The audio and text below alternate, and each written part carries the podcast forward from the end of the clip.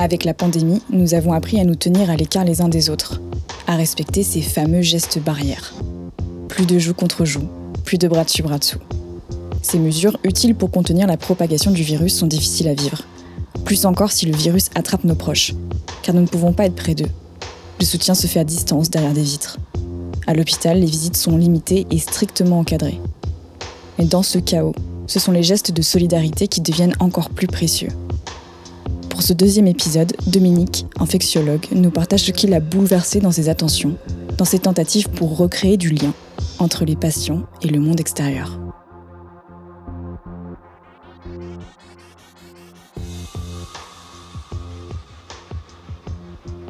Dominique, 56 ans.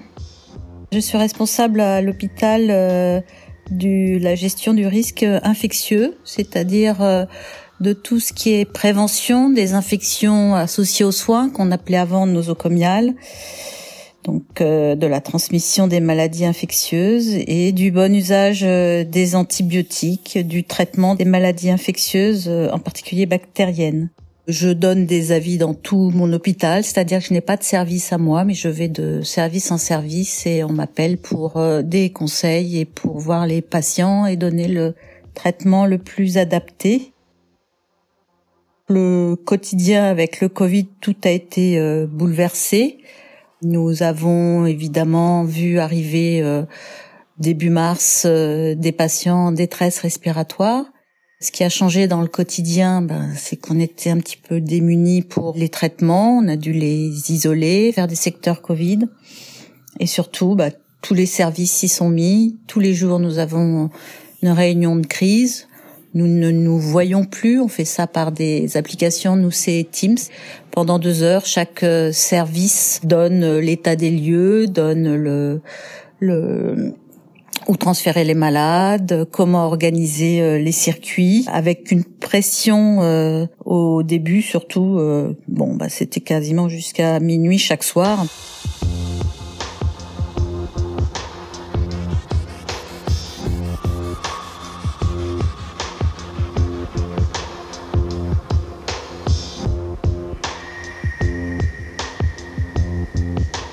J'ai eu peur parce que euh, mon mari est réanimateur, donc euh, au premier plan et surtout à risque hein, du fait de l'âge, le fait d'être un homme, le fait d'avoir des comorbidités comme on dit, et puis peur bien sûr pour les patients parce que on s'occupe de patients extrêmement immunodéprimés, fragiles et on savait bien que ben, d'attraper une maladie infectieuse de ce type, c'était pas une bonne nouvelle. Également la façon de, de déclarer cette maladie avec des difficultés respiratoires, c'est très angoissant. Mais bien sûr, on a su tout de suite, grâce à nos réanimateurs, nos anesthésistes, leur donner de l'oxygène de la meilleure façon possible pour pas que ça aérosolise partout et que on transmette la, la maladie. Comment vivre avec euh, la mort? Bah, C'est un peu du déni. On le suggère. Euh, moi qui suis plus âgée, je j'ai parlé aux internes. Je pense que ça leur a fait du bien. Mais je ne suis pas au premier plan, n'étant pas le médecin référent. Quand il y a des familles, euh, des personnes décédées, Bon, j'étais plutôt à le vivre euh, par euh, les témoignages de mes collègues, mais heureusement, je n'ai pas à dire directement euh, aux personnes, même si les décisions se font toujours de, de façon collégiale. En colère, non, parce que je pense que la réaction de tous a été exemplaire. Donc cette solidarité a fait du bien fatiguée. En fait, c'est surtout euh, fatiguée. Pour surmonter ça, bah, les films. Je me suis réfugiée dans des vieux films. J'ai essayé de me changer les idées. C'est compliqué de lire en ce moment. Et c'est surtout qu'on a envie de progresser, donc euh, on lit plutôt des publications où on essaie de voir si l'hydroxychloroquine est efficace, ce qu'il faut mettre en œuvre. On, on discute euh, entre hôpitaux, ceux qui avaient euh, beaucoup plus d'expérience que nous.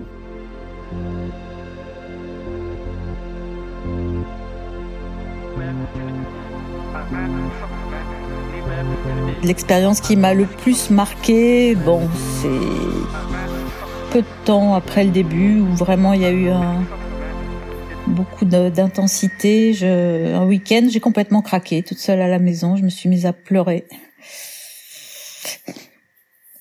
à cause justement de tous ces décès, de, de d'une en fait qui n'avait pas pu voir sa, fille, parce qu'il faut voir que le, le les premières précautions à prendre, les premières recommandations pour le, les décès étaient maximalistes et non seulement il n'y avait pas de visite, mais les gens pouvaient pas voir le corps et ça c'est inhumain. Donc euh, je, on a dit avec nos collègues, on peut pas leur sauver la vie, donc il faut quand même réussir leur mort. Donc euh, nous, on a permis bien sûr de voir les, les patients, puis après les, les recommandations se sont un petit peu euh, assouplies. Hein. On pouvait voir évidemment le, corps du défunt, même si c'était rapide. Et du coup, j'ai eu un, un, une panique et j'ai appelé en pleurant des amis pour que ils me fournissent des tablettes pour pouvoir euh, au moins que les petits enfants disent au revoir à leurs grands-parents, même si c'est des moments très durs, très lourds. Euh, il faut en passer par là. C'est, c'est, on doit dire au revoir à ceux, à qu'on aime. Au cours de mes des années de ma carrière, je n'ai jamais eu le souvenir d'avoir euh, vécu une situation similaire. Du fait de mon poste, on a toujours attendu la pandémie grippale. Mais là, c'est complètement euh, inédit. On n'a jamais vu autant de personnes en France dans les réanimations. On n'a jamais eu affaire à un virus euh, complètement euh, nouveau. Donc toute la physiopathologie, tout le mécanisme, toutes les formes cliniques sont à étudier et, sont, sont nouvelles, même si les coronavirus sont connus depuis longtemps.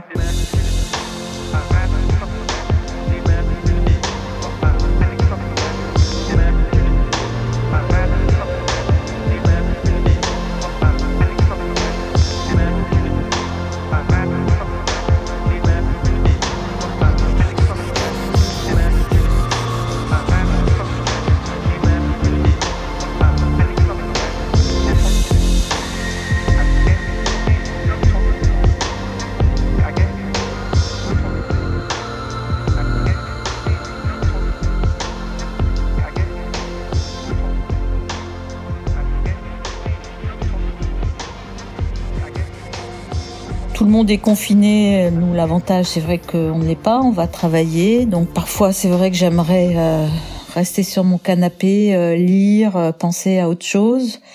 Mais je me doute ceux qui sont obligés de le faire, c'est vraiment pas évident. Et bien sûr qu'il y a un impact psychologique de l'isolement sur, sur l'homme. C'est au bout d'un moment, on ne raisonne plus pareil, je pense, et il y a une angoisse qui s'abat surtout sur les sur les gens isolés. Est-ce qu'en tant que médecin, on est formé à gérer ces traumatismes? Peut-être les jeunes sont formés, mais nous, c'est sur le tas, c'est en parlant avec ses amis, avec sa famille. Euh, il y a bien sûr des psychologues, mais c'est compliqué. On n'a surtout pas envie de dire qu'on craque euh, dans ces périodes. C'est peut-être euh, après qu'il faudra en parler, mais c'est non, on n'est pas préparé à gérer ces, ces traumatismes. Il y a évidemment dans tout ce malheur une résurgence de solidarité. C'est vrai que ça fait du bien.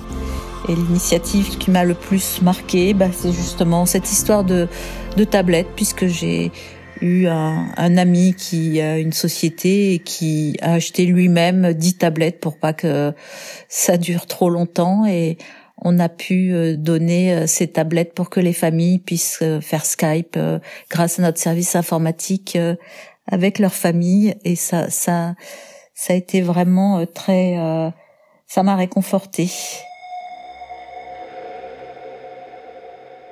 Quels apprentissages attirer de cette crise? Bah, Être un petit peu plus autonome, ne pas hum, étudier pourquoi l'émergence de ce virus a eu lieu. Il y a forcément des causes euh, dues à notre mode de vie et principalement le, déboisement qui fait que les chauves-souris euh, viennent vivre plus près des villes et que les, conditions naturelles euh, ne sont plus respectées. Et puis cette fameuse mondialisation de faire des masques à l'autre bout de la terre et surtout, et c'était connu depuis longtemps, depuis une dizaine d'années, on manque de médicaments mais cruciaux de façon chronique sans que les pouvoirs publics ne s'en soient inquiétés, sans que ça ait été euh, plus médiatisé que ça, que ce soit des, des antibiotiques, des vaccins.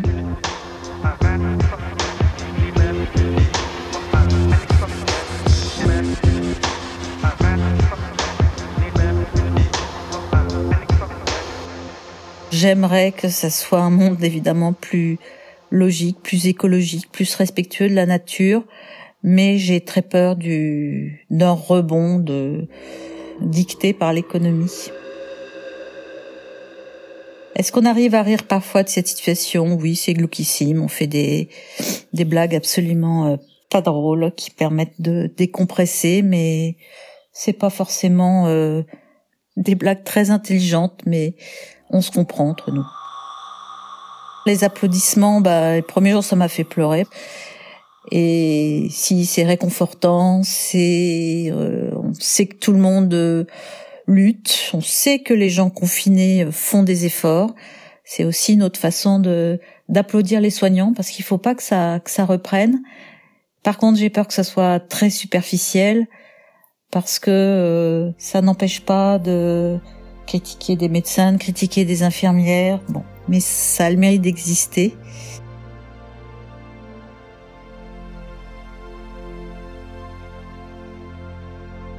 Non, je ne suis pas fière de moi. C'est vrai que c'est c'est mon travail. Je suis fière de mes enfants puisqu'ils sont aussi dans le milieu et qu'ils ont tous répondu présents comme internes, qui sont tous allés s'engager et qu'avec leur euh, leur fraîcheur, leur courage, euh, ça fait du bien de que l'entraide vienne spontanément.